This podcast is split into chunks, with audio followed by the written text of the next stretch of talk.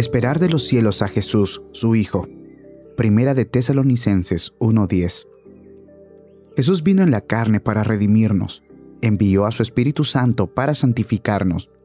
Pronto vendrá nuevamente y nos llevará a su lado, para que donde Él está, podamos también estar nosotros.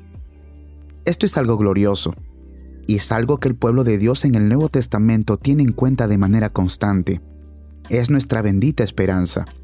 Estamos profundamente interesados en ese regreso, y deberíamos meditar frecuentemente en él, prepararnos diariamente y que nos encuentre en una postura de espera. Somos siervos y nuestro amo viene a llamarnos para que rindamos cuentas. Somos hijos y nuestro Padre nos viene a buscar para llevarnos a casa. Somos la novia prometida del Hijo de Dios y Él viene para casarse con nosotros y llevarnos a su glorioso reino. Vendrá repentinamente, vendrá cuando muy pocos lo esperen. Las vírgenes estarán cabeceando y se quedarán dormidas, pero no durmamos como los demás, sino mantengámonos atentos y sobrios. Jesús puede venir antes que llegue el día de mañana. Ciertamente vendrá pronto.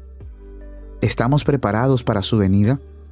Nos alegraríamos al escuchar el sonido de las trompetas, ver que los cielos desaparecen y contemplarlo a Él de la forma en que sus discípulos lo vieron ascender al cielo? Si Él no viene a nosotros muy pronto, nosotros iremos a estar con Él. Por eso, preparémonos de inmediato.